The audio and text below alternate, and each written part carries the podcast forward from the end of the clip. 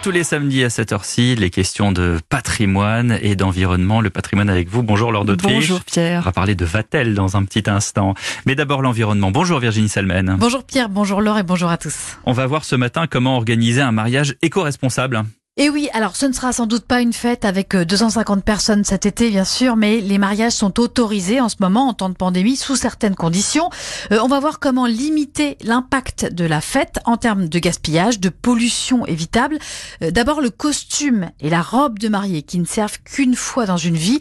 Euh, la meilleure solution pour le climat, c'est de louer sa robe ou de l'acheter d'occasion. C'est un marché qui se développe, nous explique euh, Claire Tranier, qui vient de publier le livre Mariage Green aux éditions Larousse. Il y a énormément de dépôts-ventes qui se sont spécialisés dans la revente de robes de mariée. La plupart ont été portées qu'une seule fois pour un mariage ou alors même parfois juste pour un shooting photo. Euh, il peut s'agir de robes qui ont juste servi à des essayages.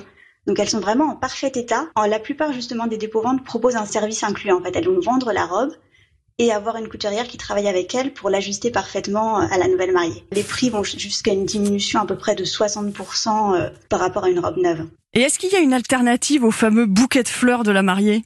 Oui, ça c'est un autre gros sujet, les fleurs qui viennent souvent de l'étranger, c'est donc euh, du transport et des produits phytosanitaires pour leur culture intensive. Alors première solution, acheter des fleurs françaises. Le bilan carbone des fleurs est plus élevé que celui de tous les repas réunis. Si on prend le cocktail, le dîner et un brunch, les fleurs peuvent avoir un bilan carbone plus élevé. Là-dessus, on peut faire quelque chose de tout simple. En fait, le collectif de la fleur française recense les fleuristes engagés en France. Donc si vous faites un petit tour sur le site internet du collectif de la fleur française, vous pouvez faire une recherche euh, géographique et trouver un fleuriste qui travaille avec des fleurs françaises de saison près de chez vous très très facilement. Alors c'est souvent plus cher les fleurs françaises, mais ce sont aussi des fleurs plus fraîches, plus originales, elles viennent de moins loin, ce ne sont pas forcément les mêmes espèces. Euh, donc pour rentrer dans son budget, on achètera peut-être un peu moins de bouquets. Dans son livre, Claire Tranier propose aussi un tuto euh, pour faire soi-même un bouquet de fleurs en papier ancré à partir de filtres à café et de différentes encres. Alors dit comme ça, je vous vois sourire, ça peut ressembler à un cadeau de fête des mères de maternelle, mais c'est pas vrai. Le résultat est assez bluffant, même très chic, et il a l'avantage de pas être fané à la fin de la journée. Euh, baisser l'impact environnemental de son mariage, ça passe aussi par le choix des plats à table, donc pas de la viande rouge à tous les étages, plus de légumes travaillés, le lieu du mariage, euh, choisir le département le plus proche de là où vit la majorité des invités pour limiter les transports, euh, une liste de mariage précise pour éviter les cadeaux inutiles dont on ne saura pas Oui. quoi faire.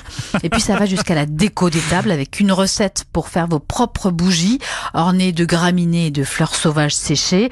Avec tout ça, on peut réussir à diviser par 5 le bilan carbone d'un mariage. Le livre s'intitule Mariage Green chez Larousse. Merci Virginie Salmen. C'est vrai qu'on a tous reçu des cadeaux de mariage dont, dont on sait pas quoi faire. Merci et à demain.